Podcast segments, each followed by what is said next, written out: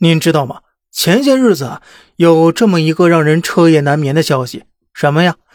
多地取消教师编制后，又开始清理编外人员了。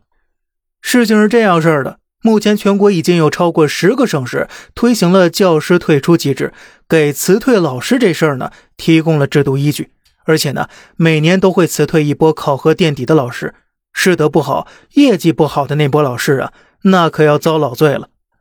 然而啊，事情却没有就此停止，又要开始清理编外人员，就是那些所谓的临时工，包括但不限于协警、临时教师、护士、武装押运人员，而且动作之彻底，直接让人崩溃呀！目前，湖北、内蒙古部分地区先后开始机关事业单位编外人员清理工作，哈尔滨呢也宣布从三月份开始清理编外人员，计划每年精简百分之二十以上。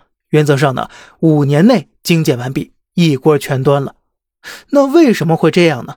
其实啊，总结一句话就是：开源节流。既然无法开源，那就只能节流了。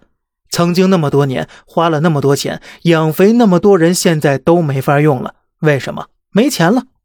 原因很简单，财政啊，它捉襟见肘了。房地产这些年的情况呢，大家都知道了。属雷震子的，隔三差五噼里啪啦一通，所以呢，现在土地财政这个大头啊，可谓是后继乏力。当下呢，各地区压力正变得越来越艰难了。看看今年前两个月财政部公布的数据吧，大家就会知道形势究竟有多严峻了。财政数据显示，今年前两个月消费税下降百分之十八点四，个人所得税下降百分之四。进口消费税增值税下降百分之二十一点六，关税下降百分之二十七，城市维护建设税下降百分之十，车辆购置税下降百分之三十二点八，印花税下降百分之三十一点三，证券印花税下降百分之六十一点七，资源权税下降百分之十点六，与房地产相关的税收契税下降百分之四。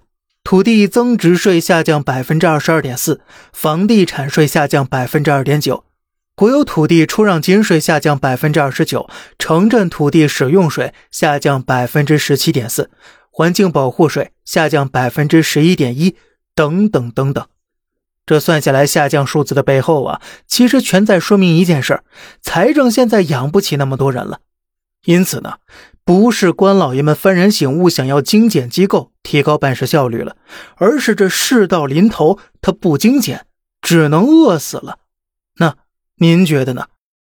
好了，这里是小胖侃大山，每天早上七点与您分享一些这世上发生的事儿，观点来自网络，咱们下期再见，拜拜。